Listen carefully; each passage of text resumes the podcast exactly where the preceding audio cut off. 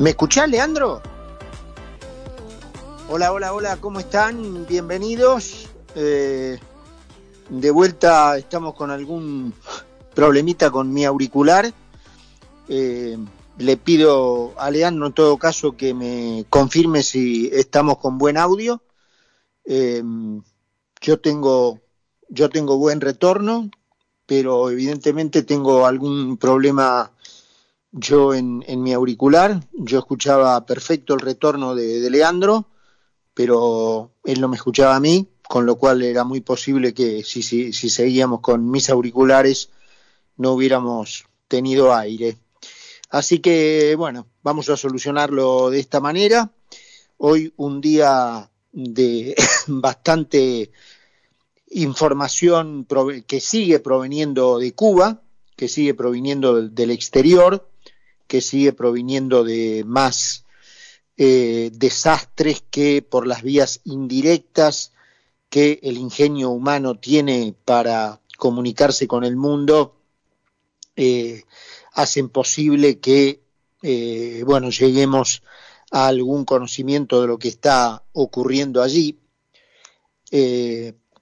Ha sido, hay, bueno, cientos de detenidos, eh, gente que incluso ya por las vías eh, que las personas que están manifestando en Cuba han logrado comunicarse con el, con el exterior, han comunicado muertes en las calles, eh, detenidos de a centenares, eh, se han conocido imágenes brutales de las calles no solo de La Habana, sino de toda la, la isla, eh, se ha conocido el caso de una detención en directo de una influencer que estaba en comunicación para un canal español, del cual era corresponsal y fue detenida mientras estaba haciendo su informe.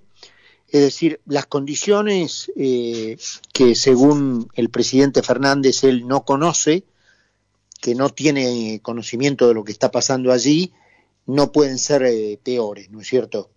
¿Por qué eh, la Argentina y las organizaciones así llamadas de derechos humanos en la Argentina no pueden emitir un comunicado tajante, como lo ha hecho Chile, por ejemplo, respecto de las violaciones a las libertades que vienen sistemáticamente ocurriendo en Cuba, pero que han tenido ahora un estallido puntual como nunca antes, eh, es un misterio.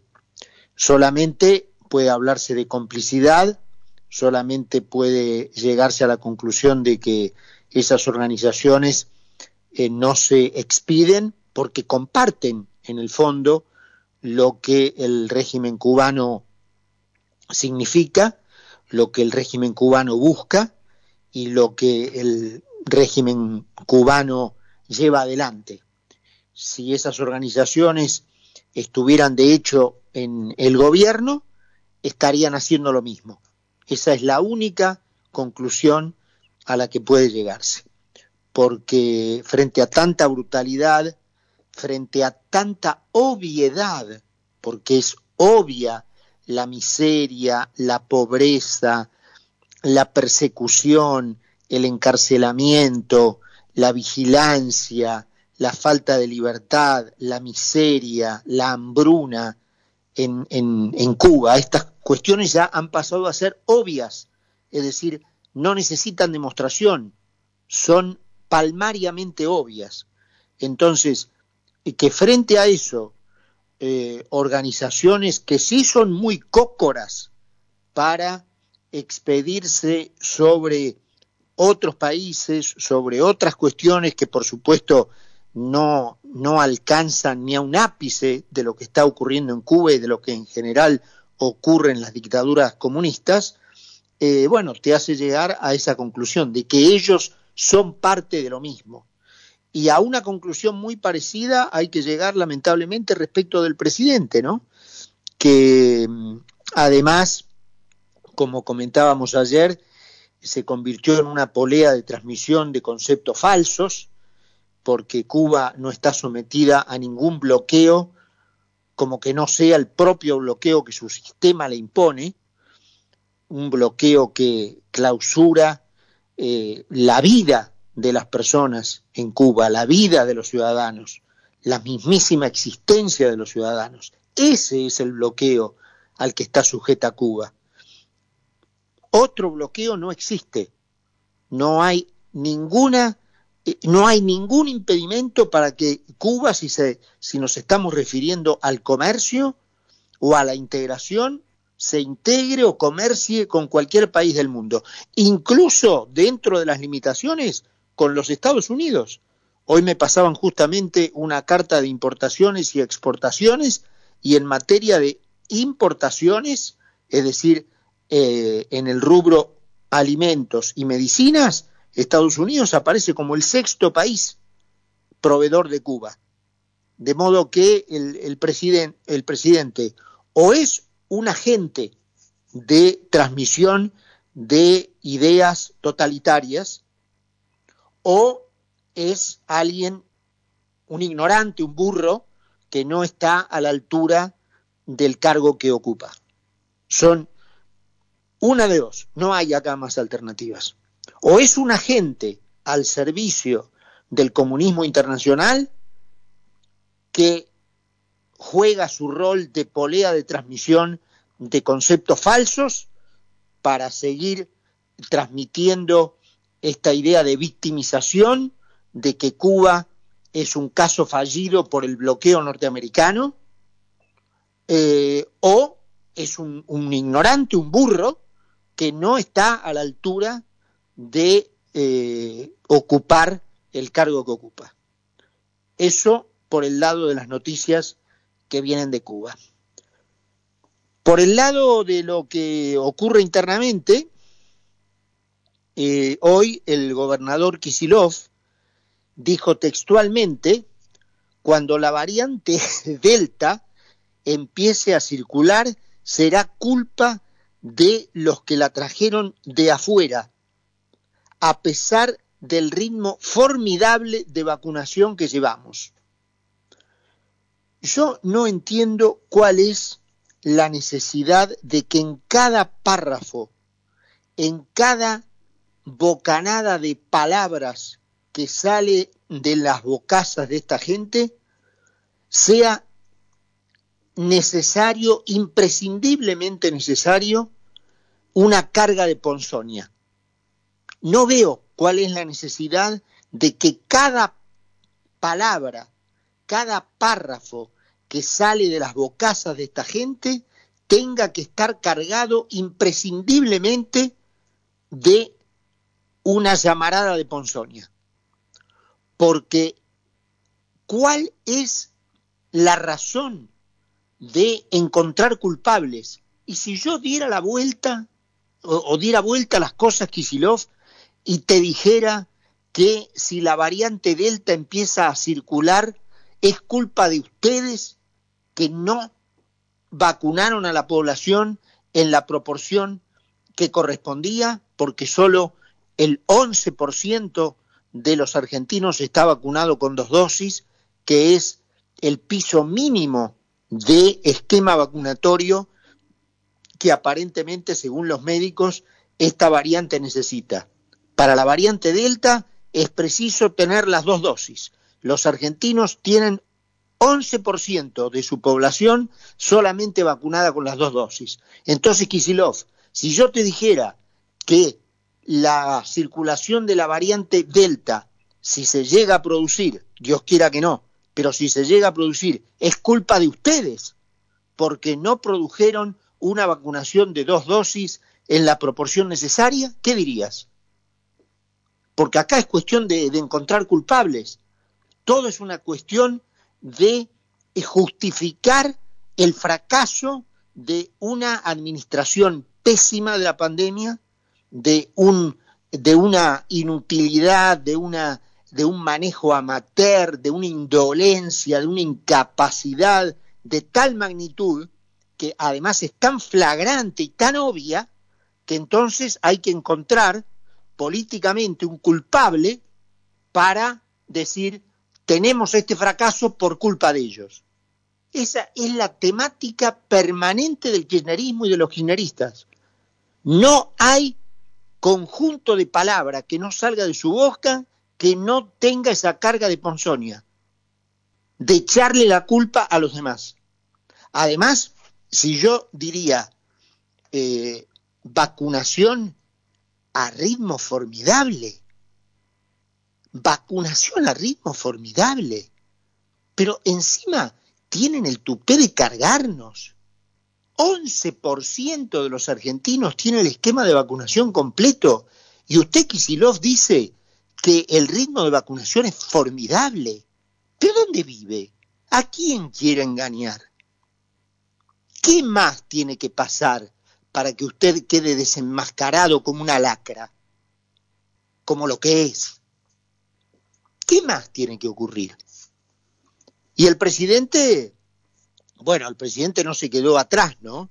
Eh, el presidente dice que, eh, refiriéndose también eh, en una variante de, de la ponzonia, que es el sarcasmo, la ironía, la indirecta ácida, dijo, sin nombrar, los que están paseando por Europa son los que nos quieren enseñar cómo negociar la deuda, en clara referencia a Macri, en, el, en lo que los, los memes de, de, una sociedad inventiva y, creativa en esa materia eh, han popularizado como el ah, pero Macri. Porque toda cuestión termina en Macri. Toda cuestión termina en Macri. Y los que siguen este programa, lo que los han seguido en todos estos años, saben que cuando hubo que criticar a Macri, especialmente en el, en el área económica, este programa lo criticó durante su gestión, durante los cuatro años de su gestión. Entonces, eh, no es que eh, estoy adoptando una posición en defensa de Macri, porque cuando se le tuvo que decir las cosas se les dijeron pero que toda cuestión que revolotee la Argentina termine en el ah, pero Macri, cuando el peronismo en sus distintas variantes gobernó 26 de los 32 años de democracia, ¿no es un poco mucho? ¿No es un poco mucho? Además, esta costumbre iniciada obviamente por la maestra de este tipo de cosas, que es Cristina Fernández de Kirchner, de la indirecta, ¿no es cierto? Júgatela, júgatela, júgatela y decí Macri. No diga los que están paseando por Europa en una, en una, eh, en una indirecta ácida y clasista al pedo. Júgatela ya que sos tan bravucón. En otra de las inservibilidades este, eh, en este tema en materia económica que dispuso el gobierno en los últimos, en los últimos meses, en los últimos dos meses, me refiero a la exportación, a la prohibición de exportar carnes, en junio solamente el promedio de aumento de corte de carne fue del 8%. Es decir, la gran ranada de cortar las exportaciones de carne para evitar la suba de su precio, terminó en una suba promedio del 8%. No quiero imaginarme si empezamos a desagregar eh, los cortes, ¿no es cierto? Por los diferentes porcentajes de aumento. Pero si nos quedamos con el promedio, 8%. El gobierno tiene una cuenta de, de Twitter, una cuenta oficial, que se llama Argentina Unida, en la eh, que ha em, utilizado para escribir, y acá soy textual, repitamos todos juntos, las vacunas no se vencen. Varias cuestiones, como se imaginarán, de este, de este simple conjunto de cuatro o cinco palabras. ¿qué es esto de repitamos todos juntos? ¿Qué es un mantra para zombies? ¿Qué es la inducción a la generación de zombies que repiten como loros lo que le dicen? Repitamos todos ¿qué es una orden para generar zombies en cantidades industriales? Y segundo, el Consejo Consultivo de Vacunas del Uruguay, no me refiero a Estados Unidos, a Alemania, no, no, al Consejo Consultivo de Vacunas de Uruguay, ya indicó que las personas que en el término de 90 eh, días máximos no tengan las dos dosis de la vacuna que sea, AstraZeneca, no sé si en Uruguay es Sputnik, creo que no, eh, Pfizer, las que sean, debe comenzar el esquema vacunatorio de inicio, como si no hubiera sido vacunado. Es decir, volverse a dar la primera dosis. Entonces terminemos con repetir y encima mandar a repetir a zombies sandeces como las vacunas no se vencen. Sí, las vacunas se vencen.